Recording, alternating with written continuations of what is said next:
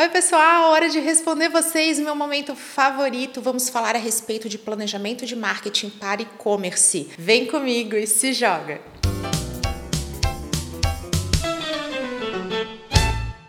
Eu sou Camila Renault, consultora de marketing digital, e hoje eu vou responder uma dúvida de vocês, aquele momento que eu adoro. Vamos lá para ler essa dúvida maravilhosa comigo a respeito de planejamento de marketing para e-commerce. Oi, Camila, bom dia. Comecei a te seguir hoje. Estou apaixonada pelos seus conteúdos. Parabéns. Tudo para mim. Uma pergunta: que conselho você daria para uma confecção de moda íntima que existe há 15 anos e hoje quer se tornar um e-commerce? Quais são os primeiros passos para se tornar realidade e sucesso? Essa é uma dúvida maravilhosa que eu faço questão de responder no privado para essa nova seguidora. Muito bem-vinda para você que me acompanha no Instagram e também para todos vocês. Justamente porque hoje vamos falar a respeito de planejamento de marketing para e-commerce através de um foco estratégico, daquilo que a gente precisa fazer para planejar e nos conduzir ao sucesso e, claro, a muitas vendas. Primeiro passo desse plano é falar sobre ele, o maior especialista de marketing digital que existe, o nosso cliente. Quem é o nosso público? Nós estamos no mercado há 15 anos. Esse esse público ele pode ser ativado para que compre através desse novo canal de venda?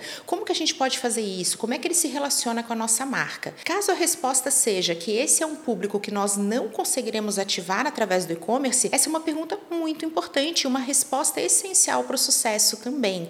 Ter clareza a respeito de para quem vamos vender e como esse público se relaciona na internet, como que ele é ativado, como que é o comportamento dele, o quais são os benefícios que ele vai encontrar na hora de comprar os nossos produtos, como é que é o contexto dessa compra? O que, que leva ele a comprar? Em que hora? De que jeito? Ele é daquele tipo que fica muito receoso, que toma decisão, desiste, depois volta? Olha só, através da moda íntima, nesse nicho de mercado, a gente vai estar falando especialmente com mulheres. É muito comum que as mulheres descubram um novo produto ou uma nova marca, passem a considerar isso, elas vão ficar de olho na opinião de outras mulheres, clientes reais, influenciadoras digitais, e aí elas vão colocar esse produto no carrinho e pode ser que ela ela desista. Então, olha como é que vai ser importante que a gente tenha ações de marketing para voltar a ativar essa consumidora que ao longo da sua jornada não vai comprar desse jeito assim, ó, vi, gostei e comprei. Então, tudo isso é o primeiro passo e o passo mais essencial para o nosso planejamento. Segundo passo, o nosso plano para o sucesso desse e-commerce é ser capaz de olhar para os processos da nossa empresa. A gente precisa lembrar que aqui no caso desse exemplo da nossa seguidora real, nós estamos falando a respeito de uma indústria, de uma confecção. E a a indústria tem um processo completamente diferente da loja, do varejo.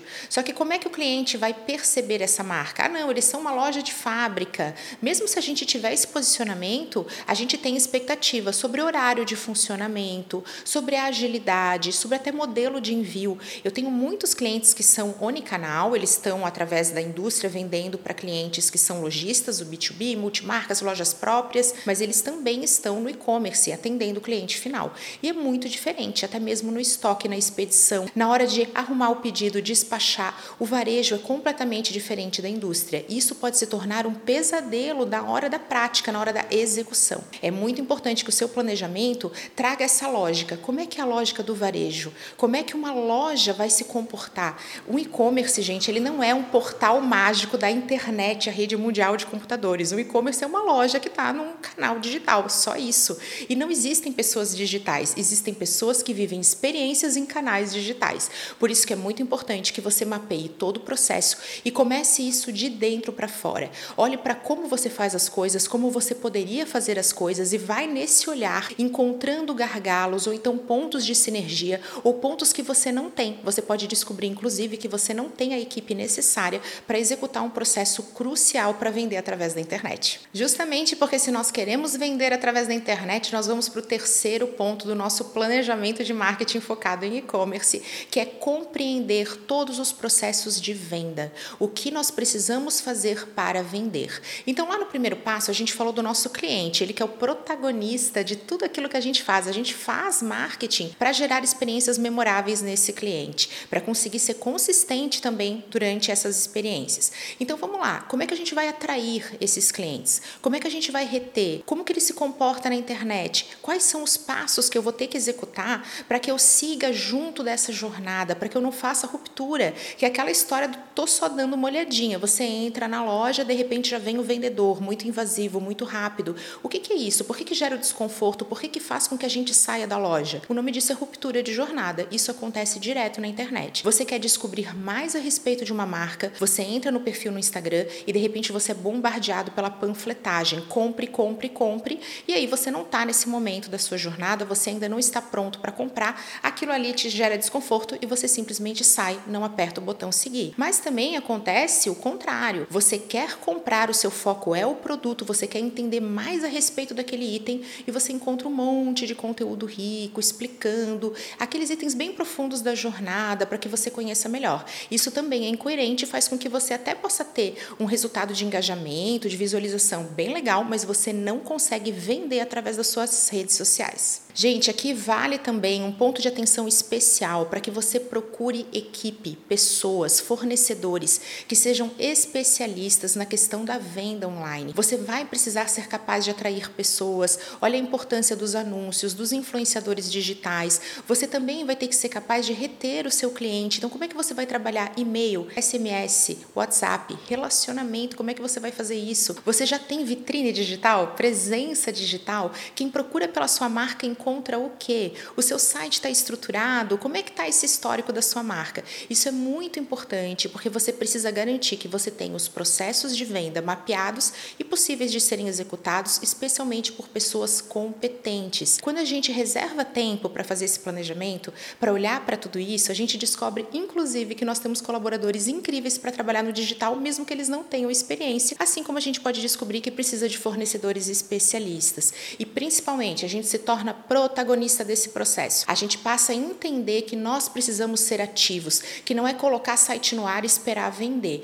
E-commerce é um processo vivo, orgânico, contínuo, que tem que pensar em performance, que tem que olhar para a meta, é varejo, é venda, é consumidor. E quando a gente consegue olhar para tudo isso, fica muito mais claro. E na hora da mão na massa, a gente não fica com aquela, aquele desalinhamento de expectativa ou aquela frustração porque não chegou lá. Acredita em mim, essa etapa é essencial para o sucesso. Vamos lá, a nossa quarta etapa de um planejamento estratégico para e-commerce é olhar para tudo que não é venda, mas na verdade é venda sim. Justamente porque marketing e varejo é sempre algo muito relacionado ao ato de vender. Ah, então como é que eu faço para mandar um e-mail para vender? Como é que eu faço para ter redes sociais que funcionam também para gerar vendas? Gente, está tudo bem quanto a isso, vamos lá, sou 100% defensora justamente porque estamos falando de uma loja, é uma operação comercial.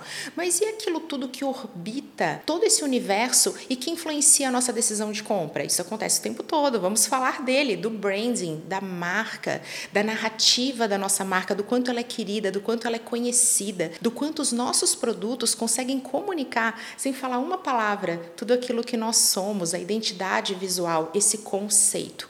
Tudo que nós fazemos precisa respirar essa mesma narrativa. Esse é um erro muito comum, na qual a gente pega e fala isso, eu sei porque sou consultora, escuto meus clientes, Camila, o meu produto é melhor, eu tenho mais qualidade, o meu preço é melhor, tudo aqui funciona melhor que na minha concorrência. Por que, que a minha concorrência vende mais? É esse alinhamento, é aquilo que a gente não vê, é algo que é quase invisível, que não é venda, mas é venda sim. Muito importante que nessa etapa você seja capaz de fazer essas perguntas, mesmo que a resposta possa doer. Vamos lá, gente, o pior do que errar é errar achando que está acertando. Então vamos lá, sinceridade, olha para a marca, olha para sua concorrência, faz pedido no e-commerce do concorrente, faz um contato via inbox. Vamos lá, como é que é feito esse relacionamento? Como é que são as respostas? É humanizado? Leva quanto tempo? Seja cliente oculto dos seus concorrentes. Faça isso de coração aberto. Não é para ficar em disputa, em rivalidade, é para você compreender. Justamente porque assim você vai gerar muitas inspirações e você não vai copiar, você vai adaptar a sua realidade, vai entender o que você não vai fazer porque não combina com o DNA da sua marca e vai começar a treinar. Justamente porque antes de entrar em campo, antes de você partir ali para a hora do vamos ver mão na massa, você precisa de treino. Você precisa compreender como que são as experiências que essa sua cliente vai ter, como é que ela vai se comportar, com quem que ela vai te comparar. E aí quando você passa a olhar para o mercado e até quando você encontra inspirações em muitas empresas que não são do seu segmento, mas geram essas jornadas, essas experiências memoráveis, tudo fica muito mais claro e você passa a fazer um marketing muito melhor. Vamos lá para a quinta etapa do nosso planejamento focado em e-commerce. Agora que a gente já compreendeu como podemos nos diferenciar, a gente precisa principalmente lembrar dela, a tecnologia. Ela que costuma botar medo no povo quando o assunto é digital. A gente já sabe que não existem pessoas digitais, mas sabemos que tecnologia é um ponto central quando a gente fala a respeito de experiências que envolvam transformação digital. Se a gente precisa de um aplicativo para ser um hub, para ser um ponto de encontro, para ser aquele ponto central de relacionamento, é claro que a gente precisa entender da tecnologia que está envolvida nesse processo. Só que o que eu costumo ver no meu dia a dia? Nós tentamos encaixar a empresa na tecnologia e não a tecnologia na empresa. E aí a gente passa a viver algo que eu já comentei com vocês a respeito de quando uma ferramenta é capaz de despertar gatilhos emocionais em todos nós. A gente não deixa um martelo nos dominar. A gente não olha para o martelo e fica assim, meu Deus, eu estou angustiado, eu estou ansioso devido a esse martelo. Mas o celular, o WhatsApp o Instagram acabam provocando um efeito parecido na gente. A gente olha para o nosso direct e aquilo ali desperta emoções em todos nós. Só que aquilo é uma ferramenta, justamente porque ao invés de encaixar a ferramenta na nossa vida, a gente tenta encaixar a nossa vida naquela ferramenta. Isso para as empresas é essencial para o sucesso. Se a gente não tiver essa visão, a gente não consegue assumir o protagonismo. E aí a gente passa a viver aquele corre que muita gente conhece de não vou dar conta. Esse é um universo que muda muito. Eu não consigo estar à frente disso tudo.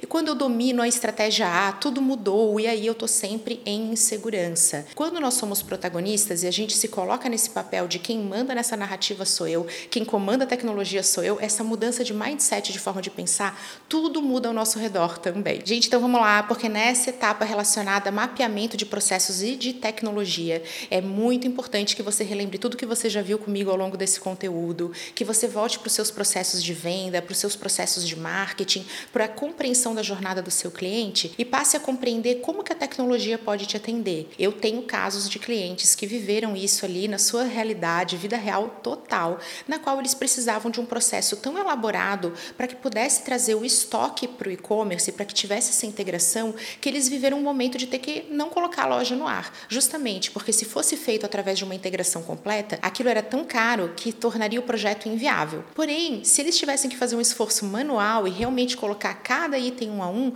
eles não tinham equipe, não tinham braço, não conseguiam contratar. A gente ficou naquele momento de se ficar o bicho pega, se correr o bicho come e aí não teve jeito, teve que paralisar o projeto. Tudo isso podia ter sido evitado se na hora de olhar para a tecnologia a gente não tivesse apenas analisado se aquela era uma loja bonita, se aquele era um fornecedor que fazia projetos legais. Muitas vezes aquilo que a gente está vendo no front-end, aquilo que a gente está olhando no e-commerce é uma camada de marketing, é uma camada bastante focada em relacionamento e até humanizada, feita de forma artesanal. É um ser humano que está ali respondendo e você fala, gente, que lindo, eu quero algo assim. É nessa etapa que você precisa olhar para os aspectos técnicos do seu dia a dia, o chamado de back office. É aquilo que ninguém vê, mas é essencial para que você possa ter paz no digital e conseguir vender mais e melhor, porque os seus processos, a sua equipe, está tudo correndo conforme o planejado, naquele corre gostoso do e-commerce. O e-commerce tem uma agilidade, uma energia, mas você dá conta disso, isso não é um mistério completo. Aqui entra toda a parte de gestão da sua loja, toda a parte de manutenção, a questão do estoque, quem é que vai colocar novos banners, novas mensagens, novos textos,